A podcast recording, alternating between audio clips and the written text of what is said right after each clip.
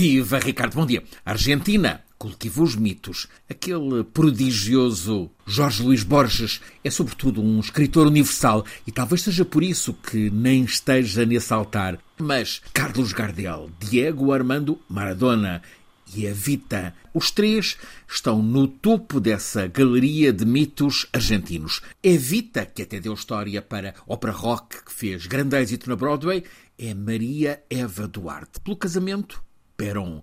Ela tinha 33 anos de idade, era há seis anos primeira-dama da Argentina, quando, em 1952, um cancro no útero a levou à morte. Foi uma emoção imensa por toda a Argentina. O povo desfilou ao longo de meses diante da urna de vidro com o corpo de Evita embalsamado, aliás, com perícia espantosa. Passam agora 70 anos e, em vez de ela ter caído no esquecimento, Evita é uma lenda, é um símbolo principal do peronismo. O movimento que tomou o nome do marido, o general Juan Domingo Perón, que ao longo de quase 30 anos, entre 46 e 74, foi por três vezes presidente da Argentina, há algum tempo como ditador.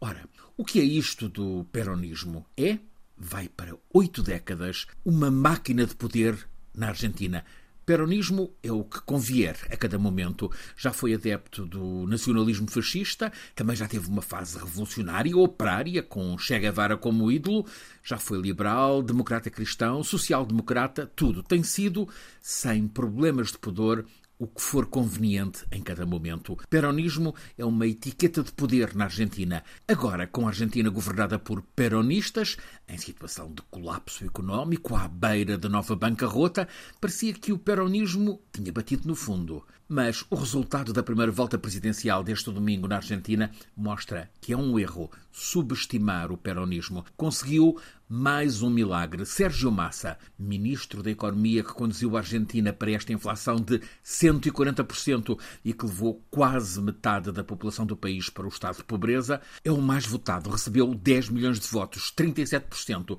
enquanto o candidato que as sondagens davam como super favorito, o ultradireitista anarcocapitalista, ele, Javier Milei, apresenta-se assim, ficou pelos 30%, 8 milhões de votos. Vão os dois, Massa e Milei, a uma finalíssima daqui a quatro semanas. Os peronistas exultam, acreditam que o movimento está a ressurgir com o candidato Massa a prometer um governo de unidade nacional para salvar a Argentina, mas a realidade mostra que pelo menos 55% dos votos da primeira volta foram para as direitas, para o ultra Milley e para a conservadora Bullrich, o peronismo surpreendeu ao conter de facto a onda ultra dada como triunfante, mas o voto antiperonista vai maioritário para a segunda volta. É de calcular que muitos conservadores recusem votar na extravagância narcisista de Milley, chamam-lhe o louco, e é assim que agora, na segunda volta, em 19 de novembro, tudo pode acontecer com muitos cidadãos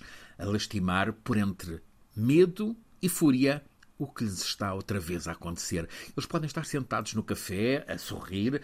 Há cafés em livrarias que eram sala de cinema ou para tanguear em Buenos Aires, mas receiam estar sentados em cima de uma bomba relógio que a eleição é capaz de fazer detonar.